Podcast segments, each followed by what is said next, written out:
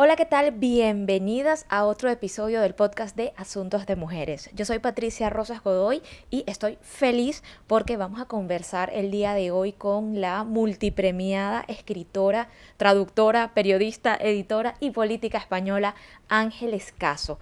Ángeles nos viene a presentar Las Desheredadas, una maravilla de libro en el que recupera y le pone luz a la vida de mujeres creadoras de los siglos XVIII y XIX, esas que han estado en la sombrita, pero que han marcado la diferencia. Y cuando hablo de creadoras me refiero a escritoras, científicas, pintoras, pensadoras, y para esto de contar. Invitada de lujo hoy en Asuntos de Mujeres, bienvenida Ángeles Caso.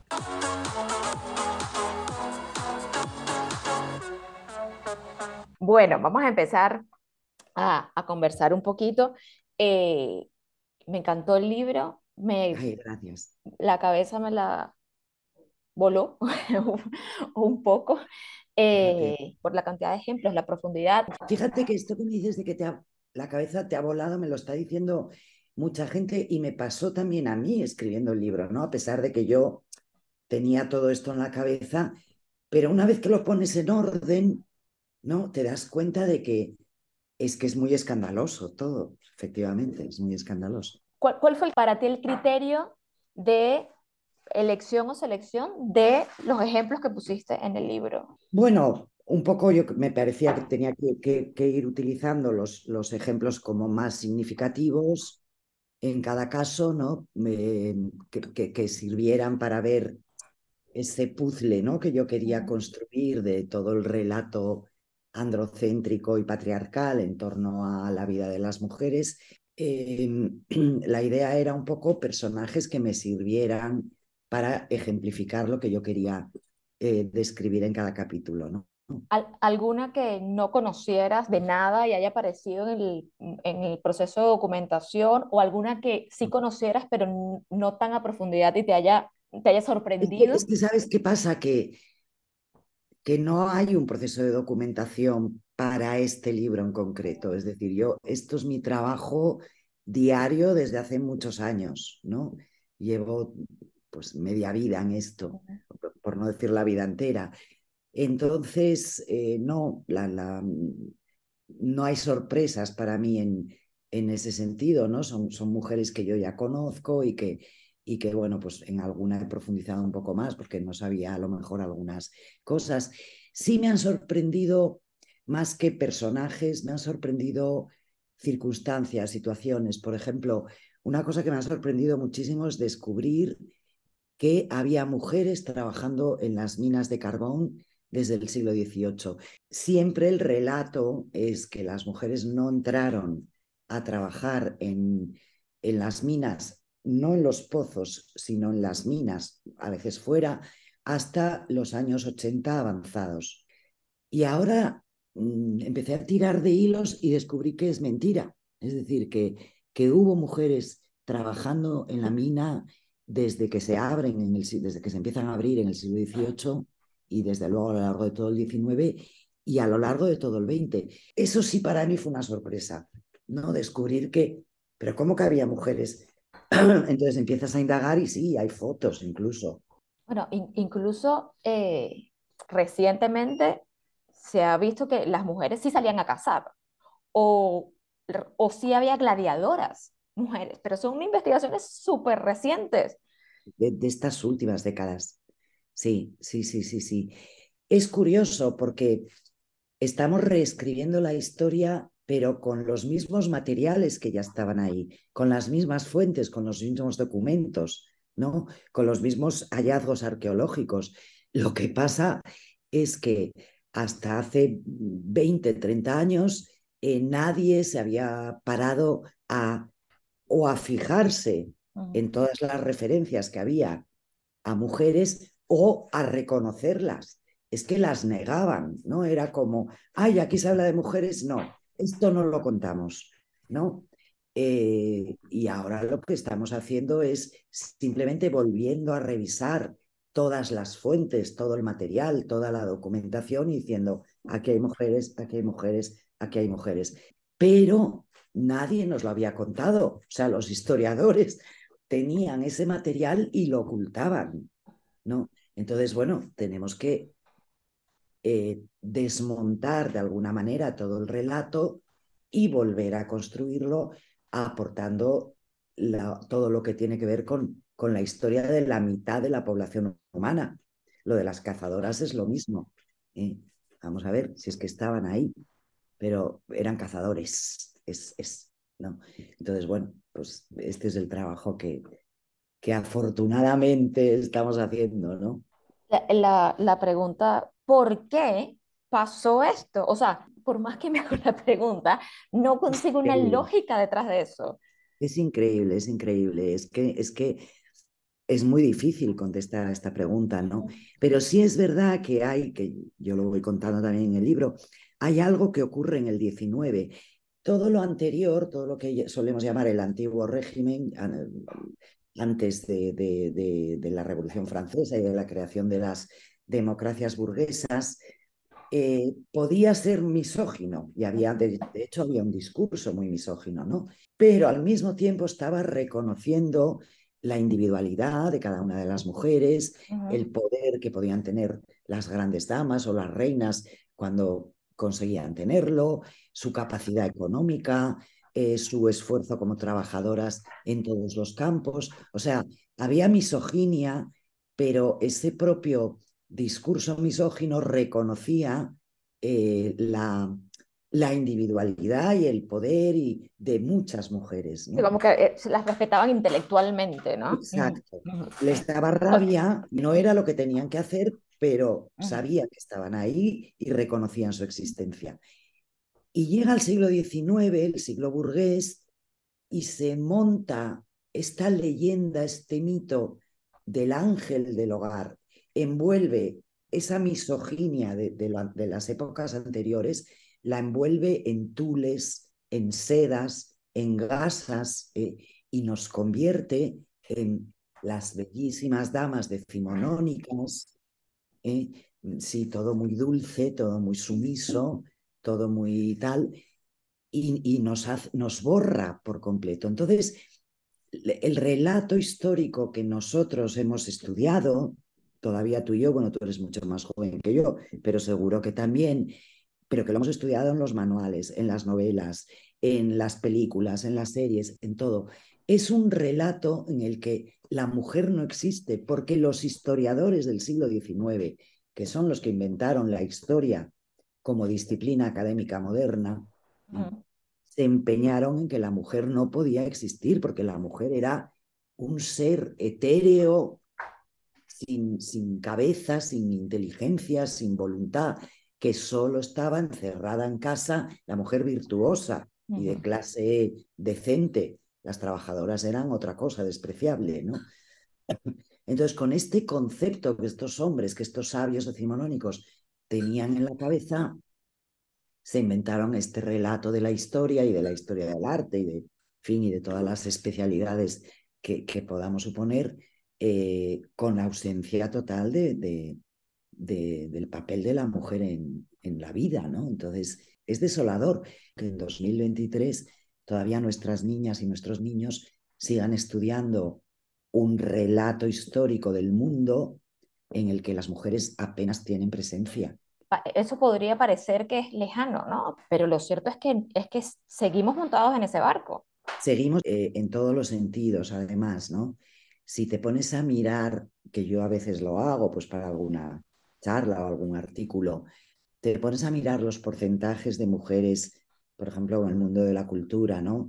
Que han recibido los grandes premios, el Cervantes, el Nobel, el Princesa de Asturias, eh, los porcentajes de mujeres que están presentes en las reales academias en España, mm. eh, la de la lengua, la de bellas artes, que es escandaloso. Eh, es que, claro, nunca, nunca superamos como mucho un 20%, como mucho, ¿no? Y, y, las últimas, las últimas premiadas o las últimas académicas elegidas han sido en años muy recientes, que afortunadamente yo creo que se han empezado a dar cuenta mm. de que esto ya era un escándalo. Pero seguimos muy lejos de ser un 50%. Cuando hay tantas mujeres escribiendo, tantas mujeres creando.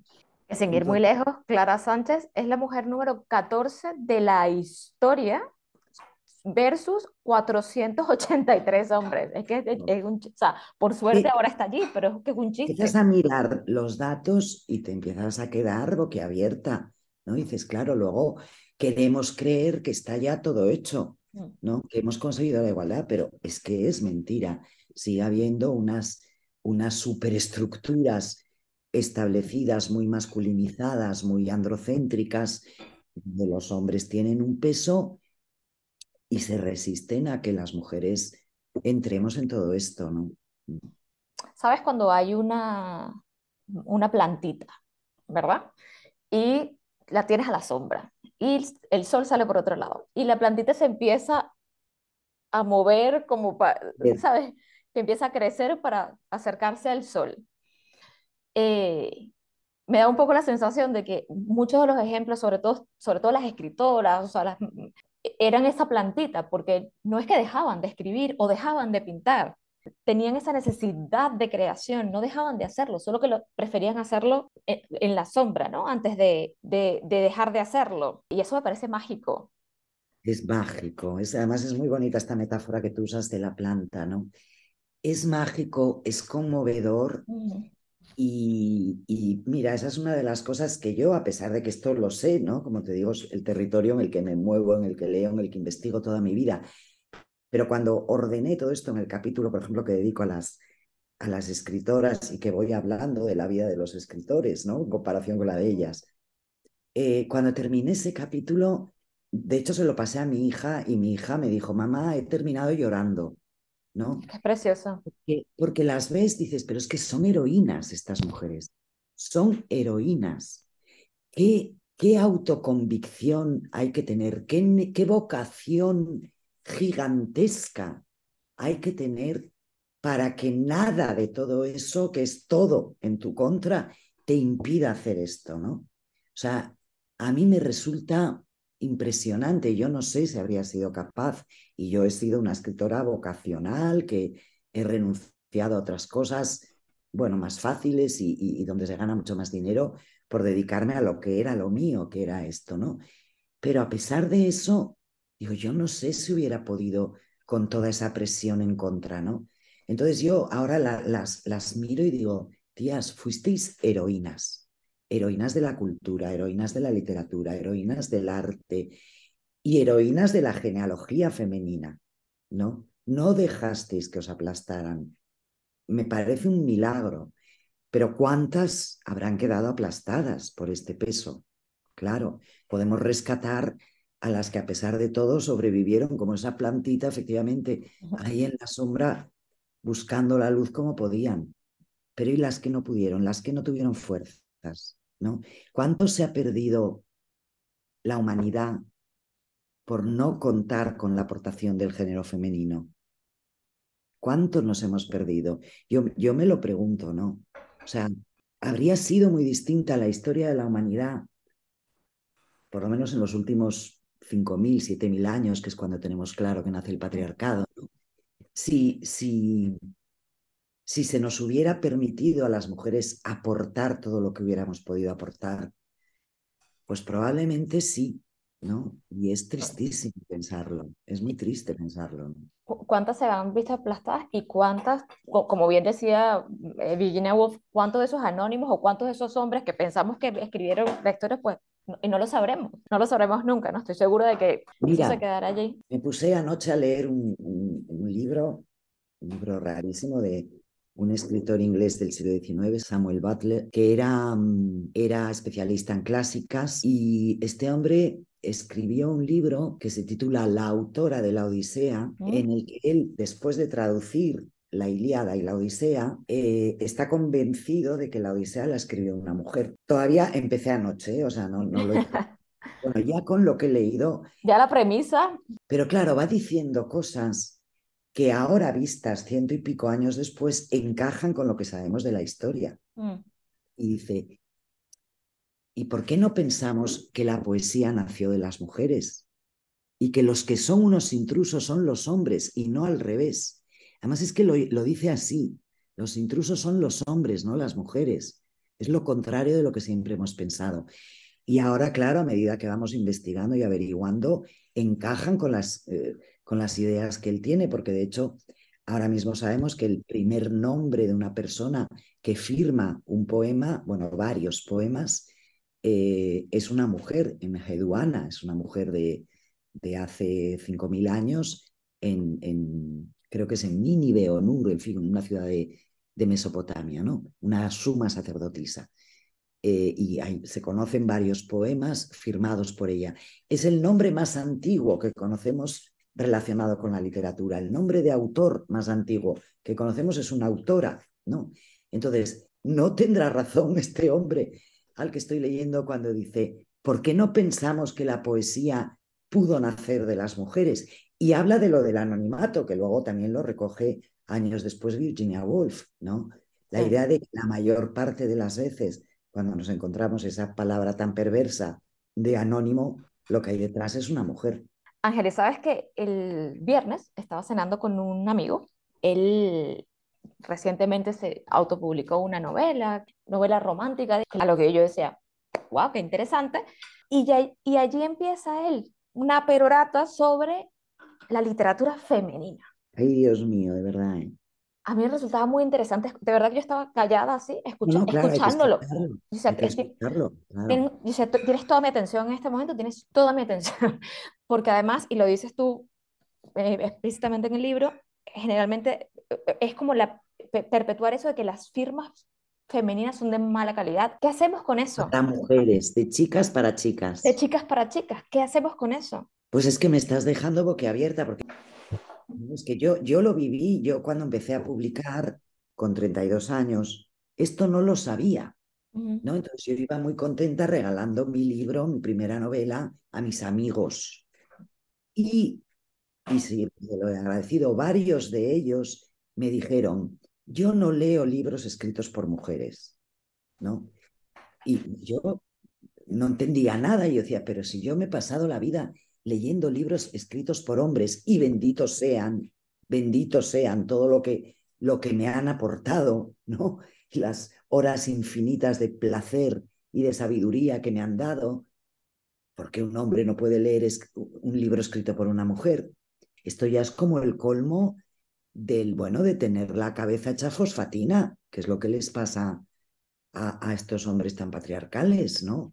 Entonces, eh, seguramente seguimos así, porque fíjate, hay que contarlo. J.K. Rowling, que yo me parece que lo digo en el libro, en una nota a pie de página, eh, publicó su, su primer em, libro, el, ¿cómo se llama? El del mago, el de Harry, Potter.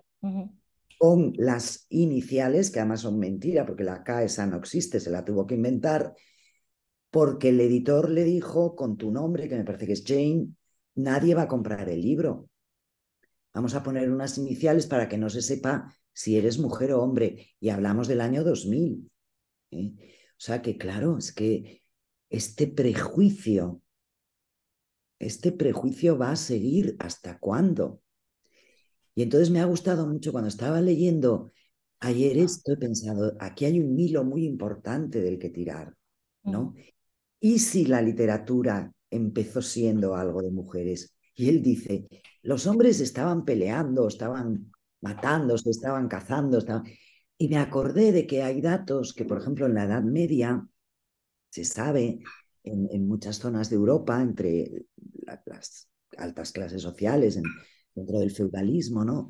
Quienes aprendían a leer y a escribir y a, hacer cuentas eran las mujeres mm. y no los hombres, porque los hombres consideraban que eso era una cosa menor ellos aprendían a usar las armas, todo el día iban a batallar los unos contra los otros y dejaban a las mujeres que se quedaban en los castillos al frente de las propiedades y al frente de la administración de las tierras, etcétera, dejaban a las mujeres la tarea de aprender a leer, a escribir y a hacer cuentas.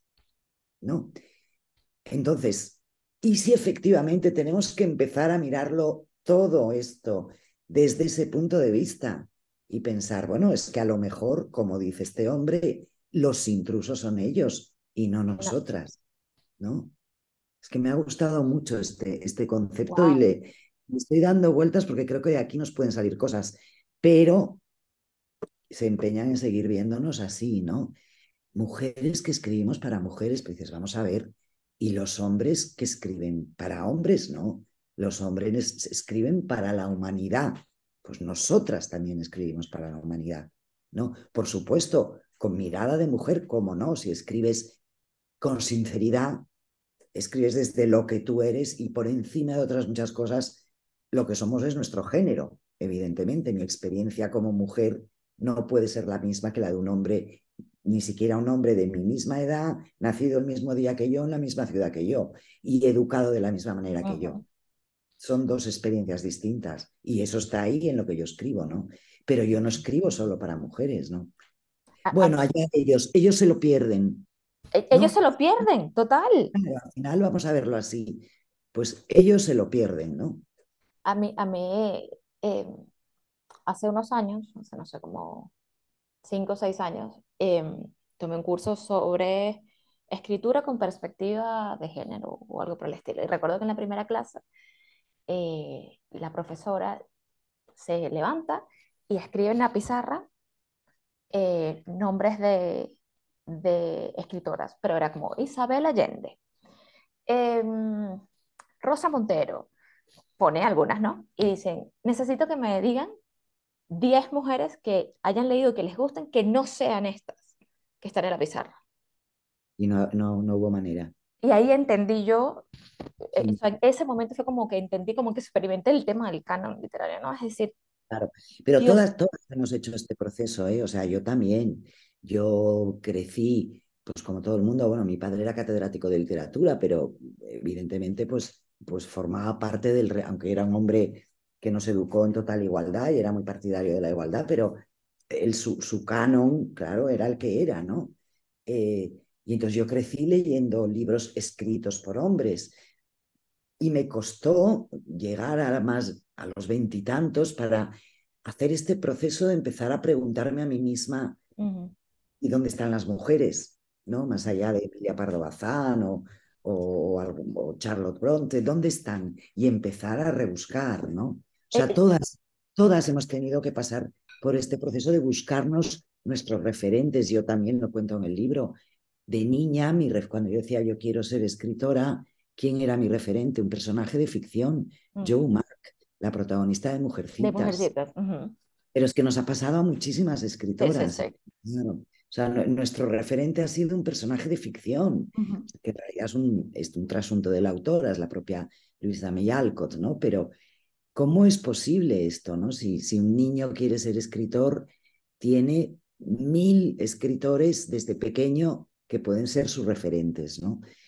Entonces, esto es lo que tenemos que terminar ya de una vez e incorporar a la educación, a lo que estudian nuestras niñas y nuestros niños, todo este acervo cultural femenino, ¿no? Pero no lo estamos consiguiendo.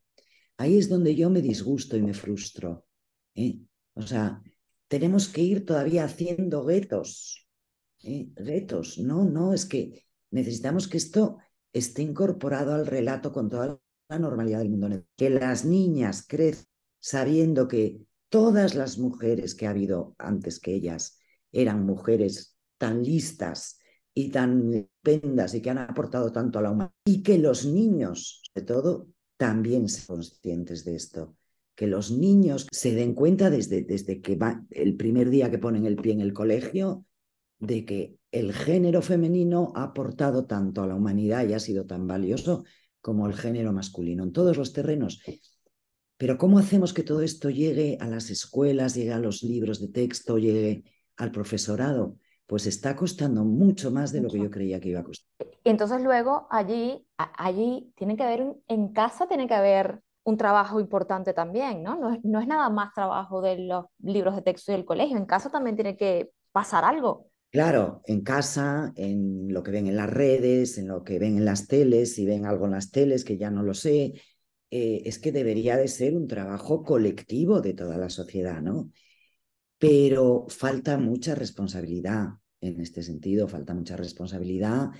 No sé a quién hay que achacarles esta responsabilidad, pero alguien no está cumpliendo con su deber en todo este territorio, ¿no? Em, si te puede ofrecer la sociedad es neutralizar eso con la educación o con el discurso que te llega a través de los medios, etc. Y no lo estamos haciendo bien. Es que el otro día estaba haciendo los deberes con, con mi sobrina nieta, con una de mis sobrinas nietas, que las adoro, que, María, que tiene 10 años, y estaba ayudándola y ella estaba haciendo una cosa sobre Cristóbal Colón, ¿no? Aquí toda la vida estudiamos y supimos que quien pagó el primer viaje de Cristóbal Colón con las tres carabelas hacia América fue la reina, Isabel. claro. Pues en el libro que estaba estudiando mi sobrina nieta, decía que el primer viaje lo pagó el rey. Me matas. Es que así me quedé yo, muerta. O sea, la única, el único personaje femenino que se había respetado siempre, había dos en España. Eh, uno era Isabel la Católica y otro Santa Teresa. Los únicos dos. Lo demás eran bazofia, ¿no? O inexistentes o bazofia. Es que ahora, en un libro de texto de ahora, de 2023, se lo han cargado, la han borrado y la han sustituido por el rey Fernando, cuando toda la vida hemos sabido que fue ella. Primero que era ella la que realmente ejercía el mando en ese matrimonio y el poder de verdad, el de Castilla, que era el importante, y, luego, bueno, es que está toda la documentación de que es ella la que dice sí, sí, sí, mientras el rey dice no, no, no. Y ella incluso empeña sus joyas y tal para conseguir dinero para fletar las carabelas, ¿no?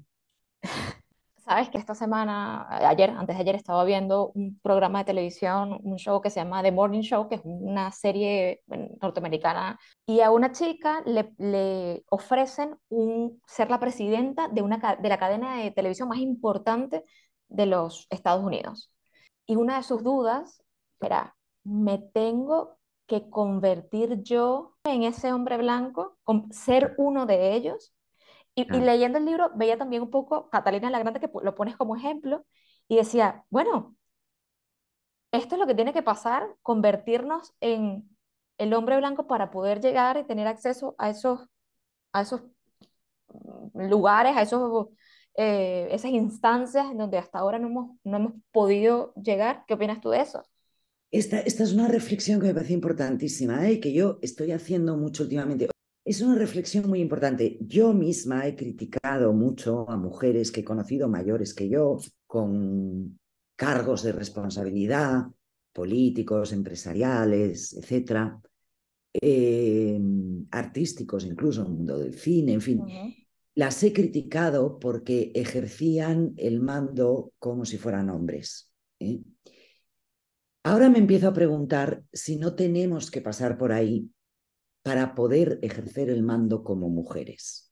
Es decir, para buscar otras fórmulas, otras formas, otras maneras de entender el poder que existen y que se están empezando a visualizar a través de, pues no sé, de la ex primera ministra de Nueva Zelanda, de la de Finlandia, de mujeres políticas de aquí, que no las voy a nombrar para no generar suspicacias.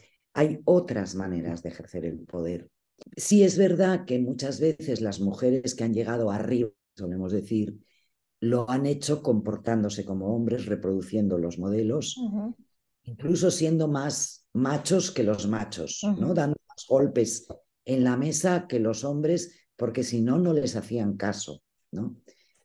Entonces, a lo mejor ha sido imprescindible, y todavía lo es, pasar por eso para que podamos llegar o puedan llegar otras mujeres con otra manera distinta de entender las cosas, con otro lenguaje diferente, con otro concepto del poder distinto, ¿no? que tiene más que ver con una vida femenina de colectividad, de, de, los cuidados, etcétera, etcétera. ¿no?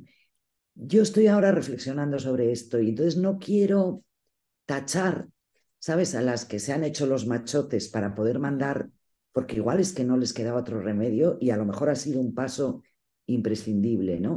Y ya, ya para ir cerrando, dejarte ir.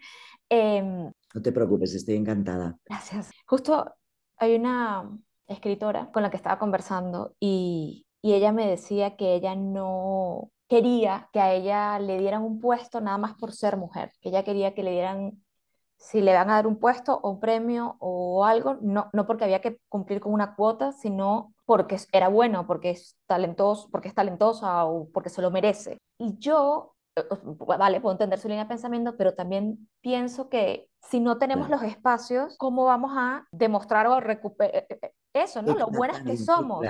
Si, si, no piensan en nosotras para darnos un premio, nunca vamos a tener premio porque el sistema va a seguir pensando por defecto en hombres, ¿no? Entonces hay que obligar al sistema a que se pare y a que se dirija en la otra dirección. Hay que obligarlo, es así y está demostrado.